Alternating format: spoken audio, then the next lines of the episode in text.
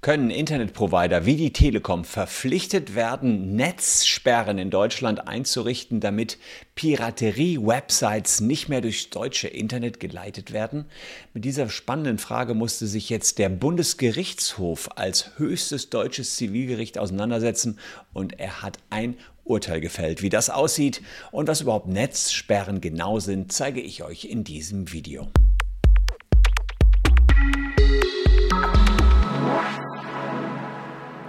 Hallo, ich bin Christian Solmecke, Anwalt und Partner der Kölner Medienrechtskanzlei WBS Legal. Und wenn ihr mehr über die Freiheit des Internets wissen wollt, dann lasst gerne ein Abo für diesen Kanal da. Denn gut, ich bin ein ausgesprochener Gegner von Netzsperren, habe ich ja schon oft genug gesagt. Und die treuen Abonnenten, die wissen das. Doch wir fangen mal Anfang an. Was sind eigentlich Netzsperren? Netzsperren kann man sich so vorstellen, dass die Access Provider, diejenigen, die euch ins Internet lassen, euch ein gefiltertes Internet zur Verfügung stellen. Das heißt, nicht mehr alle Webseiten sind abrufbar. Das ist ein bisschen wie die Great Firewall in China.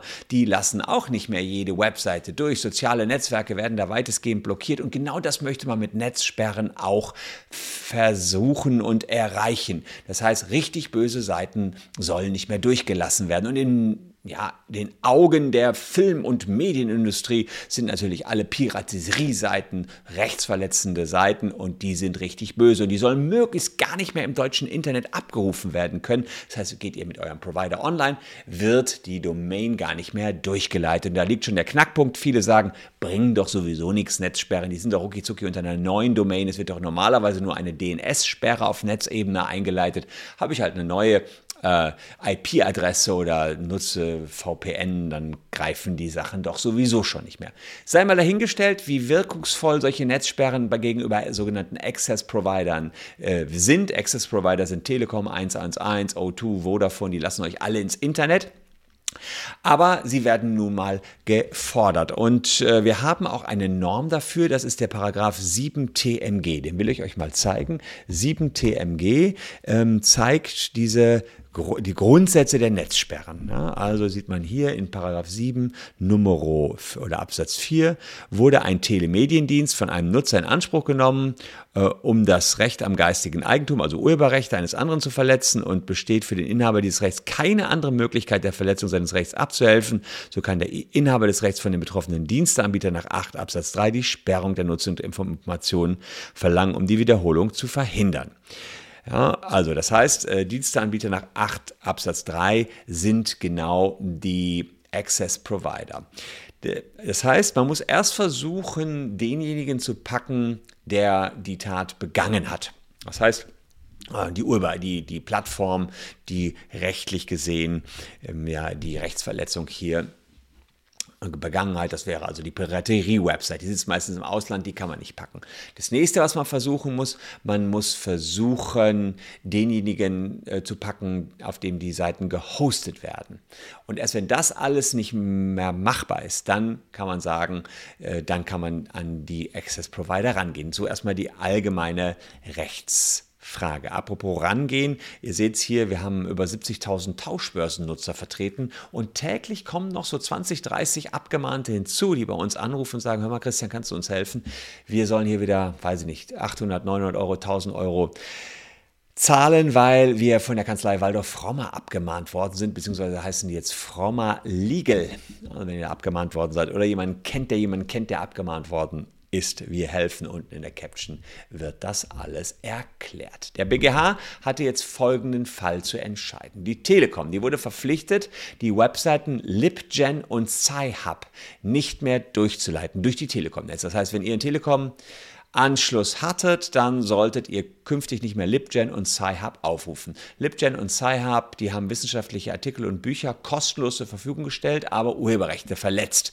Jedenfalls nach Meinung der Rechteinhaber. Das Geschäftsmodell soll nach Meinung der Rechteinhaber nur auf Urheberrechtsverletzungen basieren. Jetzt hat man als erstes versucht, gegen LibGen und Sci-Hub vorzugehen. Man konnte die Betreiber nicht richtig identifizieren, beziehungsweise einer hatte seinen Wohnsitz in Kasachstan, hat nicht reagiert, alle Kontaktversuche erfolglos. Jetzt ist man nach 7 TMG weitergegangen, hat gesagt, na gut, dann nehmen wir eben den sogenannten Host Provider. Wo liegen die Daten?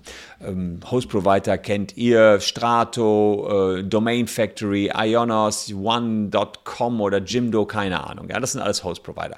Die haben sogar einen gefunden, der in Schweden war. Also hat man nach Schweden geschrieben und gesagt, hört mal, bei euch liegen LibGen oder Sci-Hub, äh, jedenfalls da liegen urheberrechtsverletzende Websites, löscht die bitte. Die haben aber nichts gemacht, haben es da liegen lassen. Und da hat man gesagt, okay, ja, wir haben eine Abmahnung geschickt, wohlgemerkt nur außergerichtlich, nicht gerichtlich. Und ähm, ja, jetzt gehen wir gegen die Telekom vor. Die Telekom sagt, boah, wenn wir hier anfangen, wirklich jede Popels-Seite rauszufiltern, dann werden wir nie fertig. Also hat sich die Telekom dagegen gewehrt und gesagt, nee, nee, nee, nee, klagt bitte erstmal gegen die Schweden. Und ihr könnt vielleicht ein Abo für diesen Kanal dalassen, wenn ihr auch künftig über Internetrecht up-to-date bleiben wollt. Die äh, Rechteinhaber sagen, keine Sorge, liebe Telekom, Overblocking, dass also zu viel geblockt wird, das wird sowieso nicht passieren, denn das sind ja, ausschließlich illegale Inhalte. Manchmal sagt man, naja, wenn so eine ganze Seite nicht mehr durchs Netz gelassen wird, dann hat man Overblocking. Wenn man zum Beispiel eBay, wo es auch illegale Machenschaften gibt, da werden auch urheberrechtsverletzende Yeezys wahrscheinlich ver versteigert, ja. Trotzdem kann man nicht ganz eBay äh, sperren, das wäre Overblocking, weil nur ein Teil der Seite rechtsverletzend ist, das geht nicht, ist nicht verhältnismäßig genug. Ist auch Sperrung nicht wahrscheinlich nicht zumutbar. So, und dann wird man sagen, das wäre ein Overblocking. Hier hat man gesagt, naja, die ganze Webseite, die ist ja rechtsverletzend und ein Overblocking ist wirklich nicht gegeben. So auch Landgericht München. Die haben den Rechteinhabern Recht gegeben und haben gesagt, Haken dran, yo, das äh, muss die Telekom hier sperren. Die haben vorher alles Zumutbare getan, haben versucht, also dieses, äh, diese blöden Webseiten aus dem Web zu kriegen, haben nach Schweden geschrieben, haben in Kasachstan rum recherchiert. Was sollen sie anderes machen? Geht jetzt nur noch über Access Provider. Ultima Ratio, letztes Mittel. Oberlandesgericht München als zweite Instanz sah das schon ganz anders. Die haben gesagt, naja, das ist ja die Ultima Ratio, wirklich das aller, allerletzte Mittel. Die müssen erstmal gucken, dass sie gegen Schweden gerichtlich vorgehen können. Da ist, ist, ist doch alles möglich. Und also wir müssten wenigstens in Deutschland mal eine Auskunftsersuchen stellen, um herauszufinden, wer der verantwortliche Betreiber da in Schweden ist. Stattdessen haben sie sich darauf beschränkt, nur so irgendwelche Abmahnschreiben, Infoschreiben zu versenden. Das reicht nicht. So, und jetzt ging es in die dritte Instanz, nämlich zum Bundesgerichtshof. Und der hat sich im Ergebnis dem Oberlandesgericht in München angeschlossen. Und sagt, naja, die Rechteinhaber, die müssen wirklich alle zumutbaren Mittel ausschöpfen, bevor wir hier in Deutschland zu solchen Netzsperren greifen. Allerdings sind sie nur verpflichtet, im Eilverfahren, im einstweiligen Rechtsschutz zu klagen. Das heißt, die müssen sich jetzt nicht darauf beschränken, erstmal gegen die Schweden in einem ewig langen Verfahren vorzugehen. Nee, die können Eilverfahren versuchen, wenn es möglich ist. Und wenn das nicht klappt, naja, dann können sie auch gegen den Access Provider vorgehen. Denn was man nicht sagt, äh, machen muss, sagt der Bundesgerichtshof, man muss keine unzumutbaren zeitlichen Verzögerungen bei seiner Anspruchsdurchsetzung akzeptieren.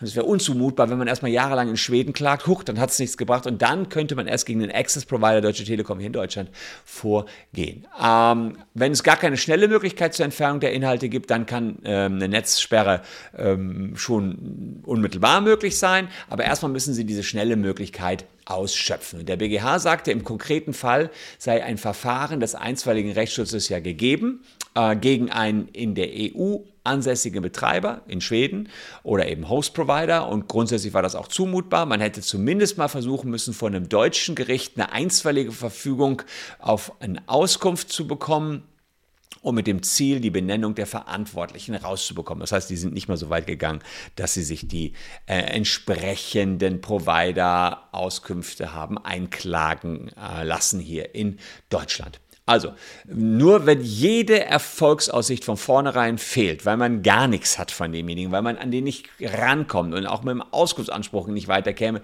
dann kann man direkt gegen den Access Provider vorgehen. Der BGH sagt, je weiter ein Mensch oder ein Unternehmen von der Urheberrechtsverletzung entfernt ist, umso mehr muss man die davor in der Kette stehenden erstmal packen. Denn klar ist, der Access Provider, der kann natürlich relativ wenig für die Urheberrechtsverletzung. Der Host Provider, da wo die Daten liegen, kann schon wieder mehr für die Urheberrechtsverletzung, denn er speichert ja immerhin die Daten.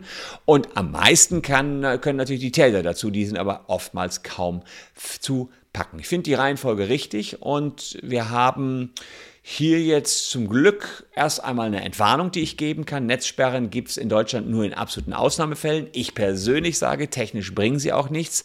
Wir wollen gar nicht dahin kommen, was wir in autoritären Staaten erleben, dass wir hier in irgendeiner Art und Weise ein gefiltertes Internet haben.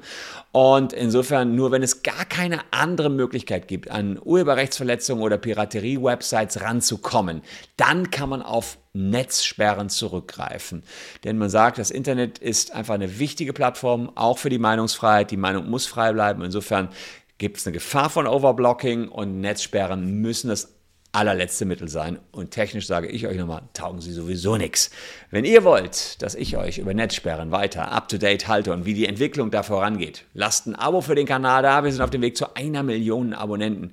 Würde mich freuen, wenn ihr ein Teil davon wärt. Ich hoffe, ich konnte euch up-to-date bringen zu diesem wichtigen Thema. Jedenfalls ist es so eine Herzensangelegenheit von mir, da alles hier auf diesem Kanal zu senden, was es rund um das Thema Netzsperren gibt.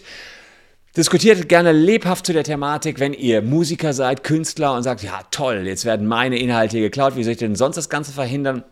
Die Perspektive kann man natürlich auch verstehen, aber sind es dann Netzsperren? Ich bin auf eure Meinung gespannt. Unten in die Comments damit. Ansonsten hier noch zwei Videos, die euch ebenfalls interessieren könnten. Würde mich freuen, wenn ihr noch ein bisschen meine Gäste hier auf diesem Kanal bleibt. Ansonsten wünsche ich euch beste Gesundheit, habt noch einen schönen Tag, tschüss und bis morgen, denn dann gibt es hier neue frische Videos.